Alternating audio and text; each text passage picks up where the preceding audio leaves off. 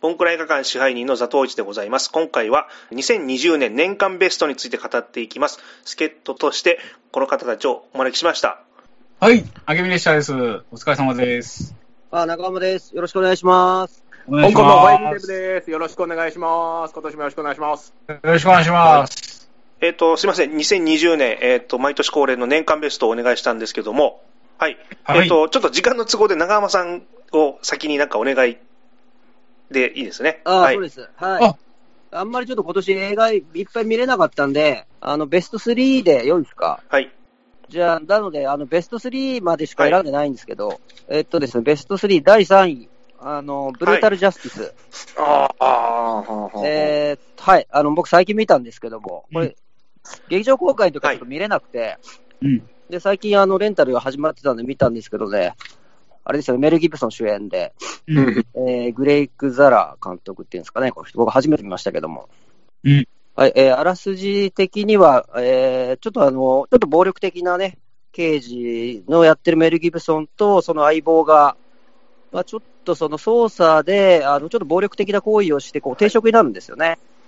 で、定職になったそのメル・ギブソンが相棒を誘って、まあちょっとメル・ギブソンがもうちょっとどん詰まりの生活をしてて、で、奥さんはちょっと病気で働けないし、娘はこう、まあそのひ、ちょっとあの、貧困的な地域に住んでるから、そこに住んでる黒人たちにちょっと、まあいじめられてたりして、嫌がらせ受けてたりしてて、で、生活ももう、あの、その定職になったことで、昇給する見込みももうなくなって、うん。えーまあ、このままこう、貧乏なままもう死んでいって、もうどん詰まりの生活が目に見えてるということで、えーその相棒を誘って、まあ、悪とちょっと悪い奴らがドラッグかなんか貯めてる金を奪おうという計画を立てるんですよね。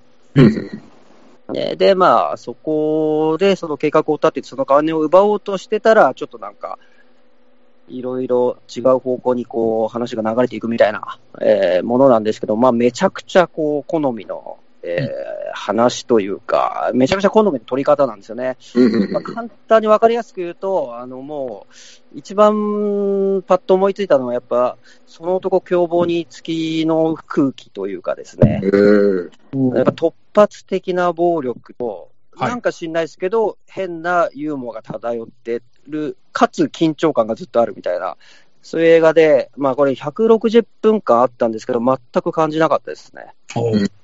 ほぼほぼ前半は会話劇で、あの、まあ、二人の刑事の話がずっと車の中で張り込みをしてたりとか、追跡をしてたりする中でずっと二人の会話とが続いていくのと、まあ、これ三軸あって、その刑事二人の話と出所してきた黒人の元犯罪者の男の、が、えー話と、プラス、その、なんかこう、麻薬とかドラッグの取引とかやったり強盗をしているどうもきな臭い悪い奴らの三軸の話がこう絡み合っていくんですけどもね、まあ、めちゃくちゃかっこいいですね。うん。えーで、えーまあ、いまあ本当に好きか嫌いかで言うと多分一番好きな映画でした、この今年1年の中で。まあ、かっこいいです。あの音楽の使い方もね、非常にかっこよくて、ほ、ほあんまり使ってないんですよね、音楽。ここぞという時にこう、かかるぐらいの感じで。あの、すごいいい,、いい映画です。プラス、あの、メル・ギビソンがこう、もう、退職間近の刑事役ということで、えーまあ、あのーそれこそマッドマックスだったり、リーサルウェポンのちょっと彷彿とさせる役ですね。その後の、まあ、老後じゃないですけど、をちょっと彷彿とさせるという意味で、でイーストウッドがこうグラントリノを取ったような感じもちょっと連想させますよね。あフフリードキンっぽいって聞いたことあるんですけど、あーフリードキンっぽいですね。うわー、みたいな。ちょっとね、あの話的にもちょっと LA 大捜査線とちょっと似たような話ではあるじゃないですか。うんうんうんうん要はその刑事たちがこう捜査の途中でこう暴走していくみたいな。はいはいはいはいはい。でこのメル・ギブソンのたち、まあ、主役であるメル・ギブソンも決していいやつではないんですよ。悪人では、悪人とまでは言い切れないんですけども、善人でもない。で、一番ちょっとドキッとしたのは、そこに住んで、あメル・ギブソンの奥さんが、そのまあ、黒人たちとかが住む、ちょっと貧民的なスラム街っぽいところに住んでて、でポロッというのが、ちょっと自分が人種主義者になると、人種差別主義者になるとは思わなかったわ。うんっていうセリフがなんかあってですね、うん結構これはちょっとドキッとする。要はこう娘がその黒人の少年にこういいつも嫌がらせを受けてて、えーそれを日常的に受けてるうちに、ちょっと黒人のことをもう、知らず知らずのうちにこう差別的にしな言動をしてしまうみたいなうん。うんこ。とをちょっと表してるんですけども、まあちょっと怖い、そういうセリフもあったりしてね、すごくね、ちょっと、えードキッとする。しかもちょっと暴力的で、なんかすごいいい映画でした。おーえーうんはい素敵です。苦い、うん苦い終わり方しますけど、いいですね、もうそこも40代にはたまらんですよ。もたまらないですね。しかもこう、やっぱ撮り方がね、あの、やっぱアクション映画っぽい撮り方ではなくて、本当にこう、じっくり、うん。あの、撮ってて、うん。忙しくないので、えーう見ててやっぱ気持ちいいですね。おはいというのが第3位です。はい、はい第2位が、えー、フォード VS フェラーリ。ーおうーん。これもう最高ですね、これ。面白さで言ったら、これ一番面白かったんじゃないですかね。うん一番じゃないですか？ジェームズ・マンゴールドですよ。え名称です。え名前にやっぱマンコが入ってますからね。ええいや、面白いに決まってますよね。正規が名前にね、入ってロジャー・コーマンに匹敵しますね。る。そうですよ。あ本当ですね。これ、まあ、一応、これ、まあ、これ、あらすじは皆さん知ってると思いますけども、一応、その、まあ、フォードという会社が、えーまあ、レースで、まあ、フォード、フェラーリをこう買収しようとして失敗して、まあ、腹が立って、こう、レースでフェラーリを打ち負かそうとするわけですよね。うんえーで、そこで、その、フォードが、えーまあ、レーシングチームを作るんですね。ルヴァン20、えー24時間のルヴァン耐久レースで。うんで、そこで雇われたのが、あの、レーシングチームのオーナーで、元レーサーのマット・デーモンと。で、このマット・デーモンが、あの、雇った、その、天才的なレーサーっていうのが、えークリスチャン・ベールなんですけども、まあ、このクリスチャン・ベールがもう本当にちょっと偏屈な男で、めちゃくちゃ扱いにくいんですよね。で、そいつを雇って、そのフェラーリになんとか打ち勝とうとし、かつそのフォードからの、こうなんですかね、圧力というかうん、要はフォードはこうこの偏屈なレーサーのクリスチャン・ベールが、えーまあなんか自分のそのから、会社のイメージで合わないと。うんもっと若くて、スポーティーで爽やかな男をレーサーにしないとダメだということで、クリスチャン・ベールを外したいんですけども、マット・デーモンはやっぱクリスチャン・ベールのこの才能を買ってるので、こいつで勝たないと意味がないと思ってるんですよね。なので、この二人がこう、反発し合いながらも、まあ、えー協力して、こう、フォード、自分たちの会社のフォードとそのフェラーリにどうにかして勝とうという、まあ、単純明快な話、かつ、やっぱこう、この友情の話でもありまして、うん。うんまあ見てる間ずっとこう、なんですかね、心がこう、上がったり下がったりをずっとさせられてる、ね、たまらない、あの、腹が立ちっぱなしの映画でしたね。うん。まあちょっとあの、古き良きアメリカ映画みたいな、そういうちょっと感じもしましたし、えーあの、み、うん、面白さで言ったら一番面白かったです。うんうんうんマンコが撮った映画ですから。えーあ、マンコもやっぱ映画をね、令和になると撮るんだなと思って、ちょっと安心しましたよね。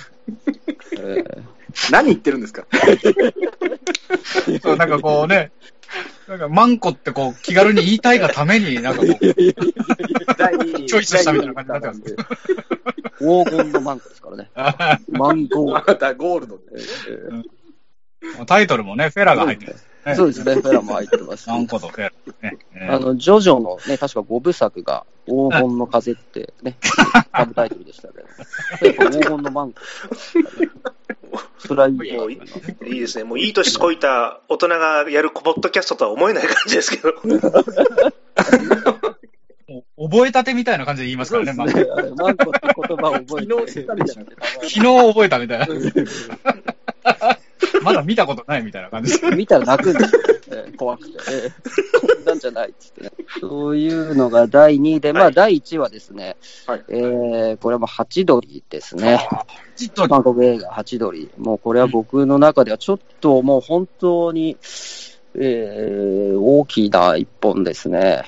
やっぱこれはもうちょっとやっぱ、繊細なすごい映画で、まあ僕もすごいやっぱ繊細な人間だから、わかるんですよね、もう本当に。ね。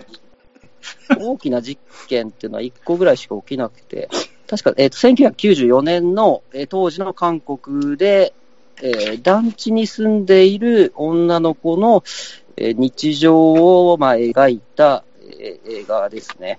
だから本当に、あの、まあ、その、韓国ってちょっと日本もそうですけど、日本よりももっとこう、儒教の多分影響とかで、あの、男社会って、お女性の人って、まあ日、日常的にちょっと、えーまあ、虐げられているというか、息苦しい、えー生活をまあ送ってて、まあ、暴力も普通に受けてたりとか、うん。えーする、まあ、時の、えーまあ、この中学生の女の子のウニちゃんっていう子が、まあ、例えば、まあ、普通にあの、えー恋したりとか、えー友達、親友と喧嘩したりだとか、あの、兄弟とのいざこざがあったりだとか、いう中で、えーまあ、ちょっと成長していくという、まあ、映画なんですけども、まあ、その中で、あの、塾に通ってて、で、その塾に新しい先生が来るんですね、女の先生が。この女の先生と出会うことによって、世界が広がると言いますか、自分の人生でちょっと希望を見出すみたいな、うん。なんかそういう描写、まあそういう映画でしたね。で、今ちょっと、あの、世界的にもね、ちょっとこういう、その女性たちの映画みたいのがいっぱい出てきてますけど、で、うん。あのいろんな映画、やっぱ僕も見て、面白いなと思ったんですけど、僕はハチドリが一番その映画としての、あのその扱い方といいますか、えーそういうのが一番こう良かったですね。これと同じように、あのストーリー・オブ・マイ・ライフ、若草物語というのもすごく良かったんですけども、うんあのハチドリもすごく良くて、プラス僕、ちょっと団地育ちなので、うん。わかるんですよね、団地に暮らしているあの感じというのが。うんなんかこう、冒頭オープニングシーン一発目でね、ウニちゃんが、あの、ドアを、団地の部屋、家のドアをバンバン叩いて、家に入れてよ、お母さんごめんごめんってた叩いてるんですよ。でも、それ実は、あの、間違えて違う人のうちのドア叩いてたっていう。これね、うん結構団地あるあるで、あの、子供の頃って、あの、わ、ちょっとね、人ん家を自分家だと思って開けようとしたりとかするんですよ。家から帰って、あの、ランドセル帰って別のこと考えながらこう階段上がって、えーで、家に着いたと思って開けようとしたら、こう、うん一回下だったりしてですね、知らないババアが出てきてびっくりするみたいなことって、もうたまらなくするんですね。えーうわっみたいな。えーだからちょっとそういう自分の子供の頃とか思い出したりしてですね、うん。そういう面でもちょっとね、僕の中ではすごいでかい映画でしたうね。ん。これあの、そう。あのそう、このウニちゃんはね、漫画家になりたいっていう夢があるんですけども、やっぱ家族にはあんま言えないんですよね、そういうの。うんバカにされたりするし。でもこの塾の先生は、なんかそういう話を、ちゃんと聞いてくれるんですよね。うんこういう、こんな大人の出会い、こういう時にこういう大人に出会ってたら、うん。こうえーちょっと思って、で、僕もちょっと考えたんですよ。こんな人に出会ったことあったかなって、子供の頃。あ、なんか、ウニちゃんがその、塾で、なんか、落書きをしてて、うん。そしたらなんか、あ、おうまいわね、みたいな感じで褒めてくれるみたいな。で僕、あの、小学校の頃、少年野球部だったから、あそうだと思って、その少年野球部、本当下手くそだったんですよね、ずっと。6年間補欠で。で、まあ、6年間補欠で、まあ、でも最後の最後ぐらいの試合で、あの代打でこう出させてもらって、これ1対0で負けてたんですよ。で、まあ、少年野球って7回終わりで、その7回の確かね、裏だったかな。で、僕代打で出たんですね。おう。で、うん。ヒット打ったんですよ。おう。ボテボテのポテンヒットだったんですけどうん、それが僕6年間で初ヒットですよね。うん。おう。最後の最後で僕初めてのヒット打って、めちゃくちゃテンション上がって、監督をバッと見たんですよ。うん腕を出してくれた監督を。はい。そしたら監督がこう、うなずいたんですね。おう。うんよくやった、みたいな感じで。はい。で、その時に僕はね、やっぱテンションが上がって、うんあのー盗塁したろうかなと思って。うん。はいはい。うん。監督もなんかめっちゃうなんかうなずいてるし、俺をなんかよくやったみたいな目で見るし、これちょっと盗塁したろうと思って、えーお次の一球投げた時にね、単独スチールかましたんですよ。おう。おう。そしてね、二塁でね、アウトになったんですよ。惜しかったな、惜しい。二塁でアウトになって、あの、そのままベンチに帰ってくるわけですよ。ベンチに帰ってきて、監督の前に立ったら、監督が俺の顔を見て、うんえーメガホンで横っ面をめちゃくちゃ叩かれました。うわ。そのシーンをうちの母親が見てました。うわ苦いなぁ。そういうなんか地獄みたいな思い出をして思い出しました。でもその心意気がいいですよね、一発目から単独スチールは。今でもなんであんなことしたんだろうなってやっぱ思いますよね。ただ、僕がタンドルスクスチールで二塁まで行ってたら、もしかしたらね、一打逆転のチャンスではあ、そっか。そうですけどって、えーそんなん知らねえよって話でね。メガホンで横っ面を叩かれました、思いっきり。えー子供の、えー横っ面をメガホンで叩くんだって思ってね。今でもね、その監督に会ってるのもやっぱやろうかと思ってます、はい。そういう、えーあの思い出も、えー思い出させてくれた。すげえ。いいですね。正月からざわっとするエピソードを。そうですね。そうそう。あと一応この映画なんか橋本愛さんも好きだって言ってたんで。ねそうなんですか？そうそう。だおから僕もはこの映画好きなので、うん。8ドルを返して多分、付き合うこと大になる。さんがそう付き合ってるのかなと思って。うん。あ、今もう交際してるってことですか？そうそうそうそう。あ間接的には交際してる。だから一個間を外せば。プラス思考っちゃプラス思考ですね。そうですね。単独スチールですね、これも。単独スチール。ちょっと今度メガホンで引っ叩いていいですか？単独スチールそうですそう思いました。そんな感じですかね。よ。あれですよね、2時までですよね。あ、そうですね。はい。じゃあ、あの、2時には無事出 MVP を先にお願いします。はい。はい。MVP。マジっすか？今、今、今年はい2020こいつよ年の MVP。つ。ああ、おーそうですね。これやっぱりあの考えてなかったですね、これは本当に。まあ、難しいですからね。うんそうですね。ああ、じゃあ、やっぱもうあれじゃないですか。マンゴールド監督でいいんじゃないですか、やっぱ。おージェームズ・マンゴールド監督。女性器の、女性器なのに映画を撮れたってことで、もうマンゴールド監督にしたいと思います。はい。初の、世界初の、ええー正規が映画を撮った。ロジャーコーマンドなんだよ。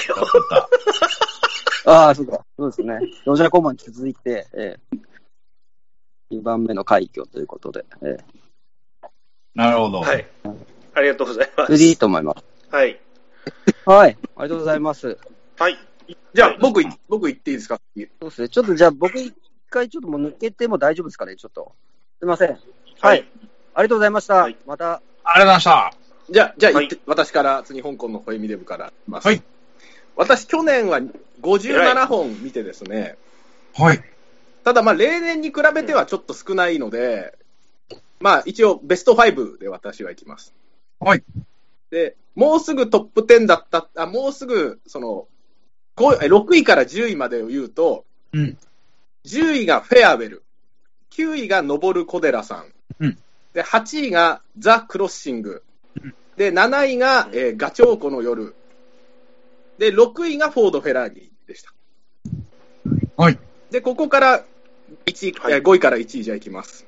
はいはい第5位がですね、うん屋根裏部屋の殺人鬼フリッツ本家です、あね。あ、はい。これあのーまあ、ハンニバル・レクターとは違う、全く違う、この美学なんてない、このただただ底辺で人生をもがき、本能の思うままで、その主人公のこのフリッツ本家が起こすこの雑すぎる悪行。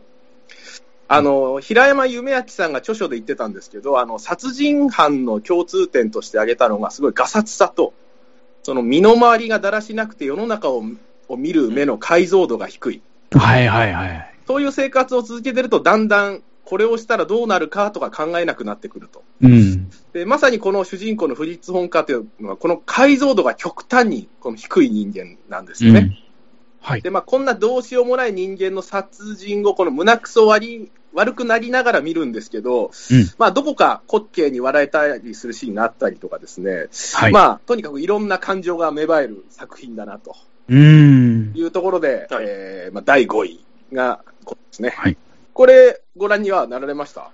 見ました。見てないっす。あ、見てないですか。これでも絶対、明美列車さん好きだと思うんいやですよ、。これね、ギリ、あの、ネットフリかアマプラで確か見れるから、見ようかなと思ってたら、ちょっと間に合いませんでした。すみません。あであの、さっきのあの、平山先生の解説とか聞いて、あ、これ絶対、やっぱ見といた方がよかったなと思いましたね。そう、かか解像度云々の話は本当に、あのね、ピントがやっぱり合わない。うん、ピントが合ってない。で、部屋がすごい汚い、雑になって、いろいろどうでもよくなって、で、要するにちょっと精神的にもおかしくなっていくと。部屋の状態とか。そういう本も、あの、精神分析の人、精神科医の春日武彦さんという方と出してて、すごいそれも面白いですね。うん。あ、ちょっと見たくなりました。絶対好きなはずですんで、見たらちょっとね、あの、オンライン飲み会でちょっとやりましょう。報告お願いします。ああの、あいつの行きつけの飲み屋がいちょっと行きたい感じはありましたけどね。あのパブですか？いや、本当、もうあそこのパブで、で、引っ掛けるんですよね、その、おおばさんとか、なんかおばあちゃんみたいな人、うん。その本家は、一杯引っ掛けて、そのまま家に連れ込んでとかっていう、もう本当見見てて絶えないシーンの連続なんですけど、うん。でも見れちゃうんですよね、不思議と。おーはい。まあ、これが第5位ですね、すいません。で、はい第4位がですね、ウェイブス。という映画。で、まあ、ブブルーバレンタインとかスリービルボード、まあ、マンチェスター・バイ・ザ・シーなどですね、まあ、近年の人間ドラマを描いた傑作映画っていくつもあったんですけども、まあ、それと私はもう同レベルにあるかなと思う作品ですね。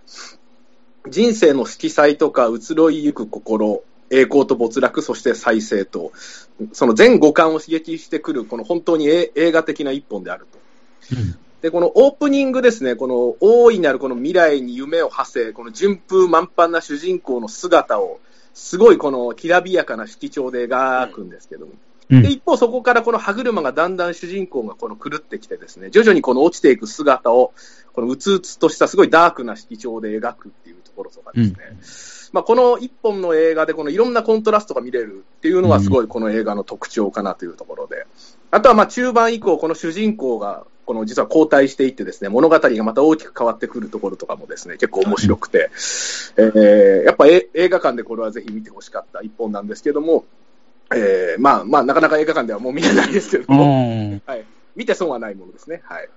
はい、があの、なんか、一番いいとこも取れちゃったザ・ノンフィクションみたいな。な、う んそれめちゃくちゃいい例えですね。すごいノンフィクションを、あのーすごいスタイリッシュに描いた感じですから、ね。まあね、もう、中盤までどっと疲れますね、あれ、ほんと。ええまあ、一応ただ、まあ最後はね、未来がある感じで終わるんで、まあ、あの、後味は悪くないですよね。うんでじゃあ第3位ですね、すいません。はい第3位はですね、あのミッドナイトスワン。うんはい。あのーまあ、レオン的な匂いを漂わせながら進む物語に、まあ、これも中盤以降、まあ、壮絶な展開があります。で、まあ、序盤の印象からは想像できない展開は、まあ、今年一番だったかなと思います。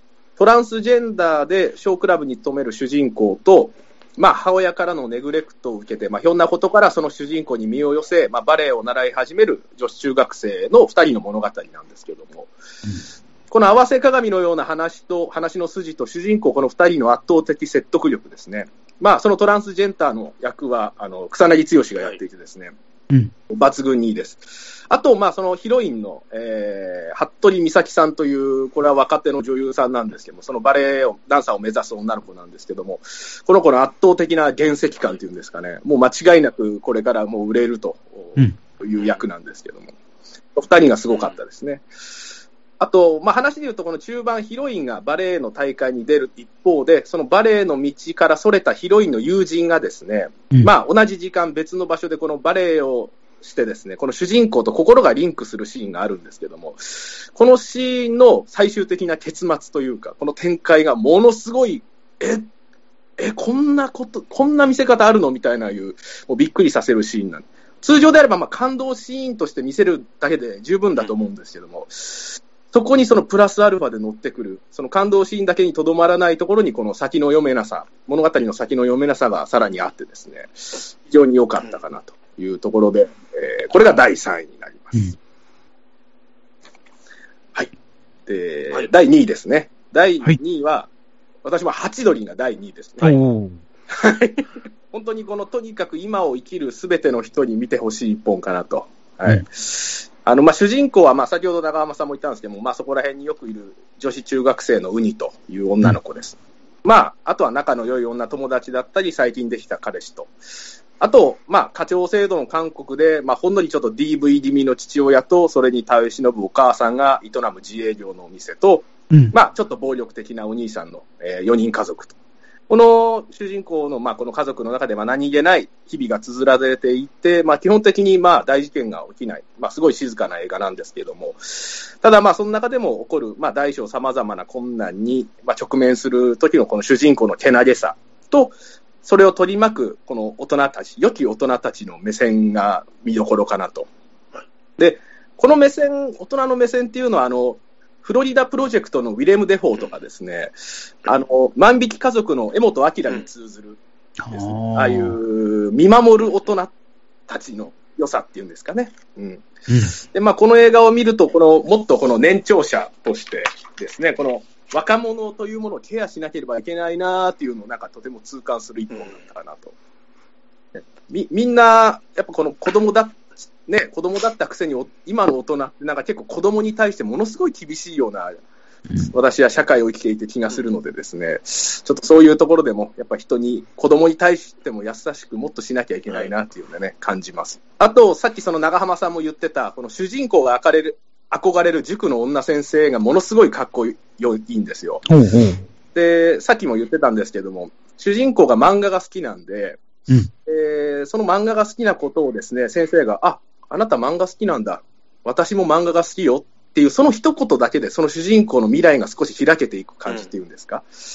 やっぱその何気ない子供へのこの同調というか、そのなん少しでもこの、あ、あなたの、あなたは好きなんだ、私もそれが好きっていう、この共感性ということだけで人間って結構なんか生きるみ未来が開かれてくるかな、来るこ来るのかなというところとかですね、感じたりだとか、だから、もっと子供に優しくしようという気になりました。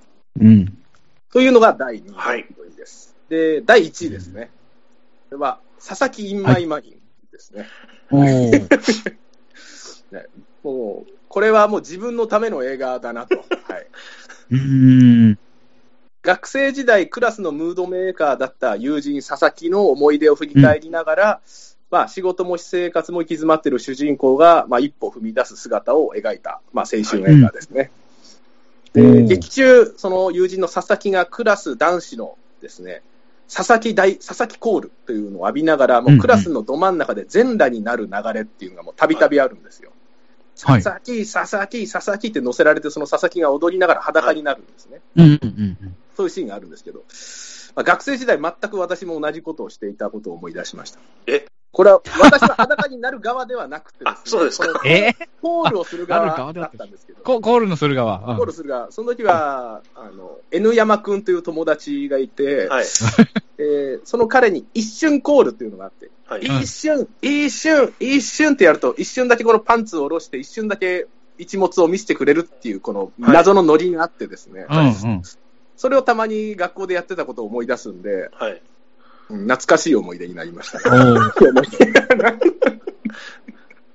やっぱね、学校ってそういうのができるからね、会社だとやっぱできないじゃないですか。あの会社で、やっぱ上司に叱られてる時ね、あの、これあの、リスナーの海遊さんもツイッターで言ってたんですけど、チンポ出してやろうかな、みたいな 時があって、今、チンポ出したら部長どんな顔するかな、みたいな、あの、岡村ちゃんみたいなね、えー岡村康之みたいな感じになる時がやっぱありますよね。だからやってみたいですよね、でもね、いきなり。やってみたいですねうん。何やってんだって言われて、いや、ちょっと、みたいな感じで、もう普通にはぐらかして、仕事に戻りたいですよね。なんか意外になんかもう、もう怒られなさそうですよね。こいつ危ないぞってみたいな感じになる。それ、そういう時無言で出した方がいいんですかね？無言じゃないですか、やっぱ。なんかもう、そなんかもう、すいませんって言いながら勃起してるみたいな方が、やっぱ一番、威力があるんですかね。あの、圧を与えることができるじゃないですか。向こうが黙りこくるっていう。あまりこくる。こいつすげえなって、こう、怒られながら勃起してるみたいデロンと。デロンと。な。いやいや、どうぞ。すみません。続きをお願いします。でもう、ボンクラ映画館っぽくていいです。はい。いいですね。で、あの、その劇中、劇中ですね、この友人の佐々木がこの淡い恋をするシーンがあるんですよ。カラオケ屋で淡い恋をですけども。で、その、まあ、女の子と出会って、まあ、仲良くなる工程があってですね、まあ、そのカラオケのオールの後、この明け方の外をですね、この歩くシーンが、この情景がものすごい綺麗ですね。まあ、あとはラストシーンの語るも半端ない一本ですし、うんえーえーもう、私は今年度1位はもうこの佐々木インマイマインではい。いきます。はい。以上で。す。ありがとうございます。僕はじゃあ、私、えー行かせていただきます。あ、ちなみにあの、今日あれですよね、ロックさんが来る予定だったけど、なんか収録が伸びて、まだ収録してるみたいな。そうですね。いなんか、はい。今、部屋に立てこもってるとかなんかで。徹夜ではいずっと。ねえーじゃあ、あちょっとロックさんの分まではい。頑張ろうかな。えー、私もやっぱり今年はいつも以上に映画を見れてなくてですね、やはりコロナの影響もあり、えーまた仕事もちょっと忙しくなりまして、えー、まあ、5本ちょっと上げさせていただきたいと思います。えー、第5位、えー、アルプススタンドの端の方。えー、こちら、ジョージョ秀夫監督の、えー元高校演劇を元にした、まあ、あの、野球の大会で、えーアルプススタンドの、さらにこうね、バリバリの大前線で応援するんじゃなくて、端っこの方で、まあ、日の当たらないというか、ちょっと挫折を抱えたクラスメイトが、えーいろんなきっかけで、えーちょっとこう距離が縮んでいって、最終的には心を一つにして、えー応援して、えー何か変わっていくみたいな、まあ、登場人物全員にこう光が当たる優しいお話で、うん。まあ、なん、なんて言うんでしょう、こう、最初の方は、カットを割らずに引いた絵で本当に演劇みたいに撮ってるんで、あ、これやべえなと思ったんですよ。なんか、やっぱ演劇原作の映画って演劇で見るのが一番いいんじゃないかみたいなことを思い始めちゃって、なんかで、セリフもほら、映画寄りじゃなくて演劇寄りのセリフが多いじゃないですか。その、スタンドにあのずっと座ってるから、は今、球場で何が起こってるかを説明しながら、あと、本人とかの関係とかも、クラスではこうだよねみたいなことを、もう説明方になっちゃってて、あ、これやべえんじゃねえの、うん。まあ面白くなくはないけどね、みたいな、はずに構えて前半見ちゃって、ただね、中盤から後半にかけて、カットをちょっとやっぱ割り始めるというか、映画ならではの演出がどんどんどんどん入っていって、クライマックスの盛り上がりではもうものすごいカット割るんですよ、バババババって。うん。で、すごいやっぱり、それがまたエモーショナルな感じでですね、で、あの、すごいいいなと思いましたね。あうんの、感動しました。で、あの、暑苦しい顧問の先生、茶道部のね、はい人で、本当は野球やりたかったんだけど、茶道部に入っちゃった厚木先生役で出てる人が、メッツギリッキさんっていう人です。うんこの人も演劇畑で、うん5次元っていうあの、劇団やってる方で、あの、私たちの母とか撮った松井大吾監督と、えー劇団立ち上げた人で、でこの人は一回、引退宣言をされて、で、それで5次元が解散して、えー農業かなんかに従事しながら自分のできる範囲で演劇やるみたいな感じで、一回ちょっと東京離れちゃったんですよ。うん。で、その方がまた戻って松井さんと一緒にあの演劇を始めてて、まあもう始めたのだいぶ前だと思うんですけど、うん。それでこう空白の期間持ってて、あの、ちょっと退場した人間がもう一回出てるっていう、こう二重のあの構造も私ちょっと見てしまって、ぐっときちゃって、すごく演技も、なんでしょう、こう朴突というか、すごい自然な感じのあの暑苦しさと、で、ただ全員にちゃんと目を光らせてる、うんあの、いい教師という役でですね、で、ああ、これはなんかとてもいい映画だなと思って、あのーよかったですね。うん、ただやっぱこう、高校時代とかの光が当たってないというよりは、割とこう、中間層ですよね、ヒエラルキーで言うと。割といろいろやることも決まってて、やりがいも見出してて、仲間もいてみたいな感じなので、さらにそこに移らない引きこもりとかいじめられてることは出てないんで、あの、割と優しい世界ですね。なんかあんまり残酷な描き方はしてないんだなという。まあそこから漏れちゃった人もいっぱいいるんだよなと思いながら見てました。うんまあ、あの、カースト制度で言うと、クシャトリア寄りの売者ですね。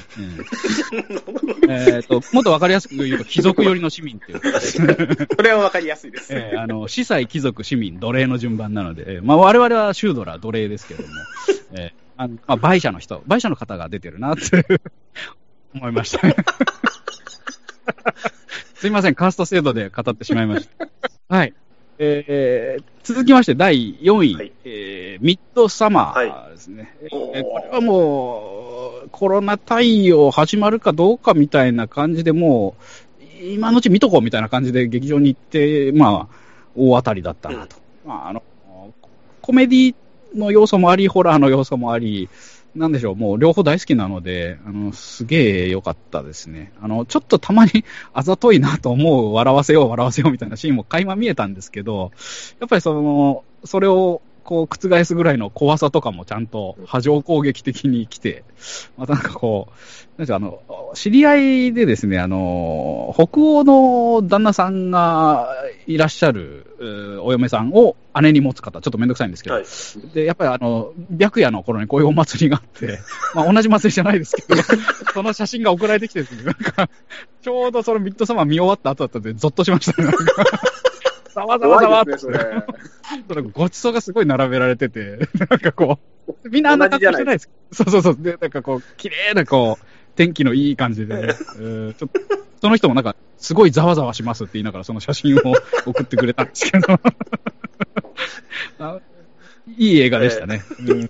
はいえーっと、続きましてですね、第3位、ボラット2。これ、ごめんなさい。あの、劇場公開じゃなくて、アマゾンプライム全世界公開。はいえーお俗ボラット栄光なる国家だったカザフスタンのためのアメリカ貢ぎ物計画という感じで、これはですね、まあ、あの、結構ほら、前回のボラットでもすごかったのが、その、ちょっと差別的な思想が歪んだ集団に潜入して、そこでまたこう、一緒にバカをやることで、さらにこう、過剰にその思想の危なさをゆが、あの、歪みをあぶり出すみたいな感じだ。今回の潜り込み方がちょっと本当にすごくてですね、まあ、サシャ・バロン・コーエンさん、まあ、完全にこう、まあ、保守ではなく反対側のリベラル寄りの人なんだと思うんですけど、トランプのその支持者の集会に潜り込んでですね、一緒に差別ソングを歌ってですね、バンドを組んで、あの、すごいんですよ。こう、オバマに、あの、コロナウイルスを注射しろとかですね。ちょっとやばい、こう、歌を本当に歌って、みんなそれで盛り上がるんですよ、トランプ支持者が。こいつら本当にやばいな。まあ、議会になだれ込んじゃうとかね、最近でもありましたし、ツイッターから追い出されたりとか、まあ、あの、保守層にすら、ちょっと、保守層とすら呼べない、ちょっと狂信者みたいな感じのやっぱり集団になりつつあるので、そういった危なさを、こう正面切ってや、何やってんだバカっていうんじゃなくて、こう一緒にバカをやって、笑いという手段でカウンターを入れるっていうのは、うんなかなかやっぱり、うんあの、クレバーだなと。あとちょっと危ない、リスキーなんですけど、あの、で、ラストの方でですね、その、トランプの弁護士のジュリアーニっていう元市長いますよね。で。その人を隠し撮りして、セクハラ寸前の行為までさせるという、まあ、相当問題になったらしいんですけど、まあ、色仕掛けをやって、そこがまたすごい面白くてですね、あの、で、そういったちょっとお色気担当じゃないですけど、ボラットの娘役で、えー出てる女性の方が、あの、本当に体当たりというかですね、あの、ちょっと、生理で血まみれになったナプキンをもう披露しながら、生殖の踊りを踊るみたいなね、こうカザフスタンではこの踊りを踊りますみたいな感じで、で、ドン引きさせるっていう。むちゃくちゃです。むちゃくちゃなんですよ、もう、あのよくやったなと。で、秘密裏に撮影してたらしくて、親にも言ってなくて、母親がそれ見て2時間泣きっぱなしになったっていう。ただなんかハリウッドのとなんかエージェント契約もしたぐらい、やっぱりこう爪痕を残してですね、うん、素晴らしい体当たりでやりきったなと思って、まあいい、いい映画でしたね。うん、はい。以上です。で、えっと、第2位がですね、えーミッドナイトスカイ。こちらも、えー、ネットフリックスの映画なんですけど、ジョージ・クルーニー監督。あーええもうゼログラビティで宇宙飛行士を演じたジョージ・クルーニーが、今度はあの地球に取り残される役をやってですね、まあ、かいつまんで言うと、もう地球に住めなくなって全部避難というか、もうほぼ死に絶えてしまった地球に、住める星を探し当てた宇宙船クルーが戻ってくるんですけど、来ちゃダメだっていう更新をする科学者の役ですね。で、えっと、まあ、すごい感動的な、しっとりしたいい映画だなと思ったんですけど、あの、藤子不二雄 SF 短編である、あの、老年期の終わりっていう、やはりこう、終わりかけの星に一人だけ残る、あの、科学者の話があって、それをちょっと思い出してですね、まあ、切ないんですけど、あの、ちょっと希望もちゃんと描いてて、あのー救いがあって、すごいいい映画だなと。いいジョージだなって思いましたね。うんところジョージよりいいなって思いました。ところジョージよりすごいなと。で、えっと、1位が、えー、これはもうガチガチですけど、パラサイト半地下の家族。この間テレビでやってましたね。はい昨日でしたやるテレビ超面白くてですね、で、なん、なんでしょう、あの、社会問題を映画にするのが本当に韓国の方はお上手だなと思いました。あの、ただ単にこうね、これいけないよとかそういうこう道徳的な感じでやるんじゃなくて、まあエンタメまで持っていくと。で、まあ予測がつかないし、なんでしょうね、こう、因果の濁流に飲まれると、私は前ツイッターで感想を上げたと思うんですけど、もう、止まらないちょっとやばい動きがこう中盤から始まるじゃないですか。こう、あの乗っ取れると思ってたら、なんかそれがまたうまい方向に転がらなくて、やばい方向に。そして、あの、なんですか、半地下のね、あのもともとのうん住人というか、召使いみたいなね、あの、メイドをやってたおばさんの、朝鮮中央テレビのアナウンサーのモノマネが、隣の国ゆえにリアルな仕上がりで、めちゃくちゃ面白かったですよ。あ、向こうの人もこれやっぱ面白いと思って真似してんのね と思って、そのもうすごいこう、あの、共感をね、覚えまして、えーよかったですね。はい。もう、賞もね、いっぱい取って、えーポンジュ監督よかったね、という感じで、えー以上でございます。うんまあ、この間テレビでもう盛り上がりましたね。あーなんかツイート、タイムラインがすごいことになってましたね。私、あの、テレビでは見れなかったんですけど。めちゃめちゃ面白いですね、やっぱね。な2回目でしたけど。もう、時計回りってみんなでつぶいて、つぶやいてましたね。バルスみたいに。もう、ただもうあのシーンの気まずさは家族では見れないですよね。見れないですね。もうあの奥さんを、が、あの、チャパグリ食べた後は、ああいう感じじゃないですか、もう。ええはい。もうエロいもう、方ね。もう奥さんをチャパチャパグリグリしたいわって言いたかったんですけど、これツイートしたら10人ぐらいフォロワー減るなと思ってやめたんですよね。ふるいにかけた方がいいっすよ、そろそろもう。そうですよ。そんなうんね。生え抜きの選手たちを残すべきですよ。チャパグリね、チャパグリ食べたくなりましたよね。あれ、ホエミデブさん食べてませんあ、あれカップ麺で最近チャパグリ出てるんだ。いいっすね。あれ、あれ普通に焼きそ、イメージで言うと、本当に焼きそばとジャージャー麺の間みたいな感じですかね。おーなるほど。ぜひ食べてください。はい。ちょっと探してみます。ありがとうございます。じゃあ。私でございます。はい。はいえーっと、すみません。私も同じく、2020年映画の見る本数が激減してしまいまして、ベスト5で選んだんですけど、はい。あの、辞典というか、もうちょっと、やっぱり、うん、惜しいっていうやつだけ、タイトルだけ言います。えーっと、リチャード・ジュエル、あ、と、フォード VS フェラーリ、タイトル拒絶。黒い司法、ゼロからの奇跡。これ面白かったんですけど、あの、ベスト、ベスト5、9にちょっともう、もうもうちょっとって感じだったんで、一応タイトルだけでした。はい。じゃあ、えーベスト5ですね。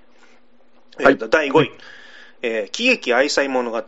あの、長浜さん推薦でこれ見たんですけど、えっ、と、100円の恋の脚本家のあ足立慎さんのはい自伝的小説を自ら脚色した監督作品で、えっ、と、うん。浜田岳さん演じる脚本家が、あの取材のために旅行も兼ねて奥さんに四国まで運転してもらうんですけども、この旦那がですね、もう計画性がない、継続しない、言い訳が多いっていうあのダメ人間の見本のような人で、で、水川あさみさん扮する奥さんが、あの、奥さんとあのセックスレス状態なんですけど、で、うんなんとかそこからどうにかしようっていう描写もあるんですけど、まあこれがまあおかしくも悲しいというですね。うん、で、これ劇中もう完全に冷え切った状態なんで、前半。あの、奥さんの小言がですね、もう完全にあの、実際に言われた罵詈雑言を、ひょっとしたら逐一メモしてたのかっていうぐらいリアルさがありまして、うんこれひょっとしたら、あの、奥さん、奥さんいらっしゃる明美さんにはきつい話かもしれないですけど、あ、多分見たら、ぐさっとくるかもしれない。俺もこんなこと言われたことあるみたいな。うん。なんかこれつながりかどうかわかんないですけど、長浜さんがいつかだったか、ちょっと、あの、関わりそうな映画の取材があるから、取材させてくれって言われて、まあ奥さんと夫婦生活どうなってるみたいなことを聞かれたことがあったんですよ。喫茶店で。もう答えませんでしたけど。嫌な聞き取りですね、それね。うんいや、ちょっとそれはすいません。プライベートなことなので。プライベートなことなんで。私はもしかしたらお役に立てたのかもしれないですけどね、それちゃんと答えて。はい。はいすいません。うんまあ、あとですね、物語後半にあることで、あの、絶望的になった瞬間というか展開があるんですけど、で、これの夫婦のやりとりっていうか、あの浜田さんとその水川さんの演技合戦ですね。これが最高に素晴らしくて、もう、これ当たりだなと思って、これ長濱さんに感謝したいんですけどね。もう今ちょっといなくなっちゃいましたけど。え えあとですね、あの大画面でですね、水川あさみさんの下着越しのお尻を見れたっていうので、えっ、と、ベスト5に入れました。こ れエロい目線でもちゃんと吟味してい。いおいどを見れました。えおいど。じゃあ、第4位。えーはい。レ・ミゼラブル。えーとパリ郊外の犯罪多発地域に配属された、えー警官が主人公で、まあ、移民とか低所得者が多い地域なんですよね、そこが。で、複数のグループがあの緊張関係にあって、警官も住民ももうピリピリしているような状態なんですよ。で、そこであのサーカスのなんかライオンの子供が誰かに盗まれたっていうのをきっかけに、えーっと、だんだんこう騒動が大きくなっていく話で、で、フランスのそういうね、凱旋門近くって、なんか、ものすごいおしゃれとか、あの、お金持ちの人しか住んでないのかなと思ったら、こういう地域があることに全く知らなかったんで、まあそれも驚かされたっていうのもあるんですけど、でですね、最後の展開が、ちょっとこれ、あんまり言うと、まあ見てもらった方が面白いんで言わないんですけど、あの後どうなったかって思うような展開になるんで、すごい宿題渡された感じがするんですよね。で、ずっともやもやするんですけど、でもそれがちょっと逆に心地いいというか、フランス版シティ・オブ・ゴッドのような、あの、飽きさせない展開と緊張感、これ素晴らしかったんで、4位に入れました。うんかなかなりハードですよね、あの話。そうなんですよ。じゃあ、第3位ですね。はい。えーっと、透明人間。えーっと、天才科学者で、えー束縛しすぎな夫から逃げた奥さんが主人公というか。えーっうんと、その後ですね、なんか旦那さんが自殺を図って遺産が転がってくるんですけども、それ以降、自分の身の回りに死んだはずの、なんか旦那がいるかのような不可解な出来事が起こるという。まあ、あのタイトルの通り、透明人間ネタを現代でリブートちゃんとできているといううまさに感心して、えーランキングに入れました。消された一家の残念だったなの展開になるんですけど、結局は。はい。まあ、あの奥さんが周りに説得しようとしても聞いてくれないっていう恐怖感がいい、これが一番面白かったですね。うんただ一個ね、あの、注文つけたいのは、あの、ポール・バーホーベン版の透明人間あったじゃないですか。あれに負けてるとこがあるんですよ。おっぱいの要素がゼロなんですよね、この映画。ああ、いかんな。もしそれがあったら1位にしてたかもしれないです。そうですね、あの、エロさはないですよね、今回のやつは。あの、奥さんがちょっとボリューム感あるんで、ちょっと期待したんですけどね。うん。ええうん。あまあ、期待しちゃいますよね、透明になったらね、やっぱり。そうですうん。わかります。うん。まあ、バーホーベン版はもうあそこのみでよかったですもんね。もうあそこのみがあそこでもう最高5億点もらいました、もう。はい、じゃあ次いきます。えー2位、えー悪人伝。あの、マドンソクが演じる構想中のヤクザの親分が刺されて、まあ、一命を取り留めたんですけども、えー偶然にも、えー無差別殺人犯の標的になったうんっていう事件だったんですよね。で、犯人もを捕まえたい刑事とヤクザとで、あのーも目標というか、あの、利害関係一致したんで、本来敵対する両者が裏で手を組んで捜査するっていう、この展開がすごい面白かったんですよね。で、捜査途中でみんなで酒飲むシーンがあるんですよ。警察とヤクザで。そのちょっとずつ距離感が縮むっていう展開が最高に面白かったですね。うん。で、あの、殺人の追憶とアシュラ要素が見え隠れするんで、あの、両作品が好きな方はお勧めしたいという。えーまあ、マダンソクが出てる映画、大概、ああの、外れがないですけど、このマダンソクも最高でございます。どのマドンソクもいいけど。あなたはどのマダンソクが好きって感じですけど、え新幹線以降のマドンソクはもう本当そうですよね。外れなし。外れなしとされてますよね。ね。えー見てみたいの。じゃあ1位ですね。えーブルータルジャスティスです。あの、すみません、もう長浜さんで、あの、解説ほとんどしたんで、え、もうサクッと言いますけど、あの、メル・ギブソン演じる、まあ、停職中の警官で、まあ、さ家族のためにお金が必要で、その停職期間中に犯罪者のお金を強奪する計画を企てると。で、追われる銀が、追われる強盗と追う停職者の警官との銃撃戦が、銃撃戦が後半にあるんですけど、これがベテラン同士の対決なんで、そんなにバンバンやたらめったら打ち合わないですよね。もう一手一手そう大事にするっていうか、将棋の一手みたいな感じで。で、その場でできる手順を冷静にやっていく感じがむちゃくちゃかっこよくて、うん。ちょっと珍しいパターンの銃撃戦を見れたというか、えうーえ、で、あの、マイケル・マンのヒートの変化球版みたいな感じなんで、あの、銀行強盗のそのやり方っていうんですかね。まあ、ちょっとヒート好きには見てほしい一作かなと。ええーえもう、ほとんど長山さんが言っちゃったんで、もう、私、もう言うことなくなっちゃったというね。そんな感じです。はい。以上でございます。あれこれ当時、当時見たんです僕、あれなんですよ。もう年末、時間がある時にまとめてみたうちの一本で、はい。ああ、はいそうなんですか。うんえー、これは参りました。はいえダルジャスティスか。以上でございます。じゃあ、MVP はいいきましょうか。はい。そうですね。はい。MVP か。じゃあ、じゃあ、私からいきますか、MVP。はい。私二人、じゃあ MVP なんですけど、さっき、ランえー映画のランキングで2位 ,2 位に入ったですね、ハチドリからですね、うん。その塾の先生役、4時、4時役をやったキム・セビョクさんと、あと1位の佐々木インマイマインの佐々佐々木役の細川岳さん。うんこの二人をもう、あのー MVP にあげたいなと。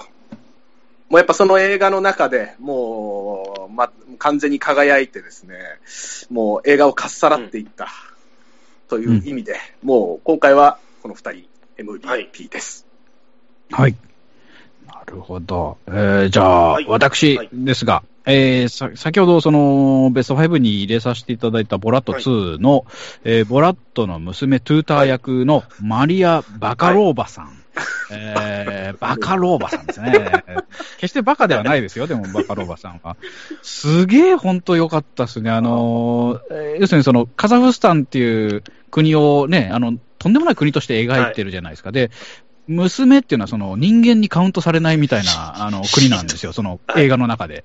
あの、本当にあの首輪をつけて檻に飼うみたいな、そういうあの状態から、あの、ちゃんと娘と親との関係になっていくストーリーなんですけれども、それの演じ方がやっぱすごい良くてですね、あの、最初は何も知らなくて、本当に村の風習とかにとらわれてるバカな娘みたいな感じなのが、だんだんこう、アメリカで揉まれていって知恵をつけて、まあ知恵つけてって変な言い方ですけど、こう、教養とかを手に入れてですね、で、だんだんこう差別とかの構造に気づいて、えー最終的にはちゃんとした親子になるみたいな、その成長の演じ方がちょっとやっぱすごくて、あとやっぱ体当たり演技、えーあのスカートを託し上げると陰謀でもじゃもじゃになってるっていうね、パンツからはみ出したりとか、そういうこう、普通の年頃の娘さん絶対嫌がる役をもうしっかり演じきってるので、もう本当に惜しみない拍手を送りたいと思います。はい。ありがとうございました。あ、あとあれだ。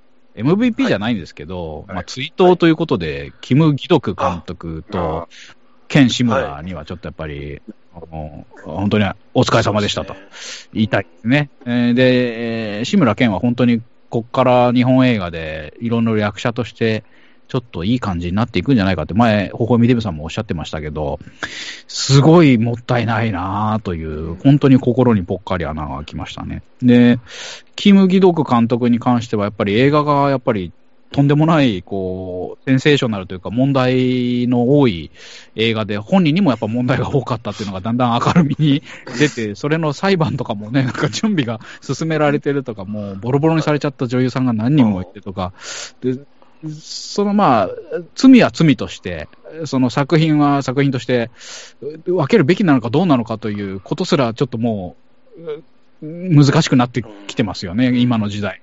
あの、うんレイプしながら映画撮っちゃえばダメだろうとは思いますし、人を追い込んで撮ったらいけねえなというのはやっぱ若干思います。だから生きてちゃんとその、潔白を証明するんだったらして、で罪を償うんだったら償って、まあ新たな、えーなんか映画を見せて欲しかったなというのは思いますね。まあ、やったことは悪いことなんですけど、本人やっぱりすごく、なんか個性的な人じゃないですか。うんなんかそういう、えーなんでしょう、ハラスメントとかに頼らなくても絶対面白い映画撮れると思うんですよね。うんちょっとそれを考えるとすごい寂しい最後だったなっていうのはですね。はい。い以上でございまあのねす。、キム・ギドク監督の作品ってぶん投げが多いじゃないですか。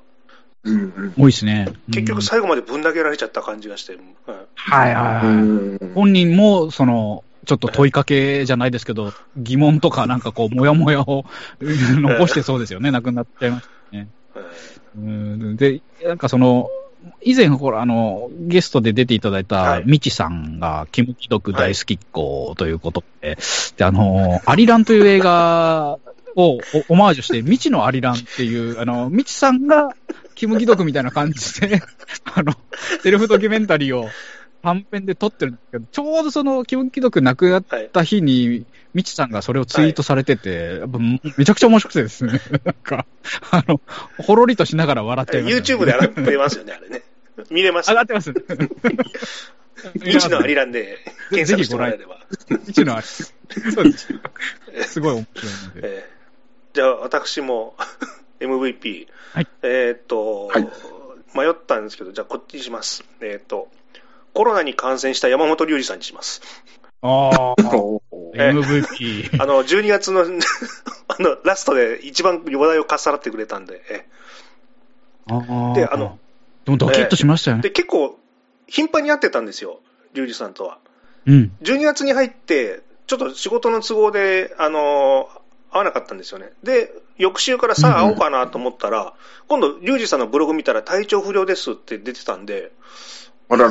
と思って、うんあ、それからリュウジさん心臓とかあの体の調子悪いって昔から言ってたから、とうとう大変なことになっちゃったのかなと思ったら、何日かしてブログ見たら、すいません、コロナで今入院してますっていうブログが上がってまして、うん。で、逆算したらうん。私ちょうどその時会ってなかったんですよ。その前の週ぐらいでストップしてたんで、たまたま、あの、接触しなかったっていう、ええ、でもそのブログ見た瞬間一瞬熱出ましたね。あの、ショックで。ええーショックで。えでもうお年もお年ですから大丈夫かなってすごい心配してたんですけどね。あのーまあ、年内に退院、退院したらしくて、今元気にされてるそうですけども、うんうん。えああ、よかったえ。もう、本当、も明日は我が身ですよ。もう、ね、もうかかってるかもしれないしね。無症状で治っちゃったりとか、で、もう一回かかったりとか、もう、しょうがないですね。ど、どこでかかるかわかんないですよね。いや、本当ですよ、もう。あーもうね、がん、頑張ってね、ちゃんと寝て、えーご飯をいっぱい食べて、みたいな、そういう基本的なことしかもうできなくなっちゃいましたけど。ね、映画館、映画館はでもはい。大丈夫ですもんね。あの、今、あの、換気もすごいちゃんとしてて、席もね、一席空ける映画館とかもちゃんとやってて、あの、意外に快適に見れるなっていうのがありますからね。うん、映画は今年はね、また見れるかなという感じです。あと、はい。時点で、ひ一人うん。言っていいですかね。はい。あの、去年とか2020年の2月にあのメンジェラス K にですね、あの、ホエミデブさんに誘われて行ってみたんですけど、はいあの、言いましたね。雪の降る夜でですね、あの、開店前から我々の前に並んでる一人の男性がいたんですけど、えはいでねはいはいはい、あの、我々入ってオーダーして待ってる間にですね、あの、店内が静かだったんですけど、メンジャラスケってあの、川田さんのね、お店ですけども、え、はい、はい、あの、そはいの男性がですね、スマホの着メロでですね、あの、スパルタン X の曲を急に流したという、なっちゃったんですよね。ええ。そその瞬間、店内の空気が微妙になったんで、その方を MVP にしようかなと思ったんですけど、あー そう、あの、プロレスファンからすると命知らずな行為という。ほ補足をすると、スパルタン X は、まあ、その川田俊明の、まあ、ライバルであり、盟友である三沢光晴選手のテーマ曲なんですよね。うわだ本当は川田のテーマ曲鳴らさなきゃダメなんですけど。ー、そこはね。なぜスマホの着メロがスパルタン X なのかっていうのが、いや。で、なんでそこ、それでメンジャラスケにいるのかっていろいろこう。んもう、しかもなんで鳴らしちゃったんだって、あのね、せめ、マナーモードにマナーモードでねただこの人は MVP にしても誰だよって言われるんで、わかんないですけど、リスナーさんかもしれない。リスナーさんかもしれない。えやっぱりゆリュウジさんにしました。はい。はい、以上でございます。あ、じゃあお知らせとかしますか？えお知らせ、そうですね。えっ、と、私だと、あれですね。やっぱフルメタル中学で YouTube をやってましてですね。えーまだちょっと編集中のやつとかも何本かあって、あとちょっとこうペース的にダウンはしたんですけど、やっぱ月1本以上は多分配信できる目処が今立ってまして、それをやっていこうかなと。でえっと、あと、ちょっとね、今わかんないんですけど、あ5月に文学フリマ、東京、申し込みしたんですよ。で、抽選とかになる前の先着600名に入ったんで、もう当選というかもう出店できますって来たんですけど、もしかしたら中止になるかもしれないですね、またコロナで。だからまあ、どっちかなって感じで、できるように進めてはいきたいなと。であとは、その、このコロナ対応みたいなのが、個人的にはずっと続くと思ってて、あの、もう2、3年、5年、10年ぐらいで考えといて、お家とかでできる何かこう発信することを続けていくようにこう整えていくのがいいのかなと思っております。こういうリモート収録とかも皆さんだいぶ慣れてきたし、まあ、YouTube だったりとか、あと、トークショーみたいな感じで、前はほら、あの、はい。ね、ライブハウス借りたりとか、ちょっとやってました。こういうのを配信するという、まあ、お金取る取らないか別にして、そういったものもしていきたいなというのがちょっとありますね。で、えーまあ、ちょっと浮ついた感じですけど、その音楽かけるイベントとか、まあ、DJ 配信みたいなのやってる人もいるじゃないですか。で好きな音楽かけたりとか、そういうう時間をこう設けるう楽しみみたいなのをちょっと見出していきたいなという感じでございます。はい。はい。ほえみさん大丈夫でしょうか？あ私も同じく、今、明美列車さんと一緒に YouTube をやらせてもらっていて、はい、もうあの、長浜さん、明美列車さんがもう面白いこと言いまくるんで、いやいや、はい、もうね。負け、ないように頑張ってます。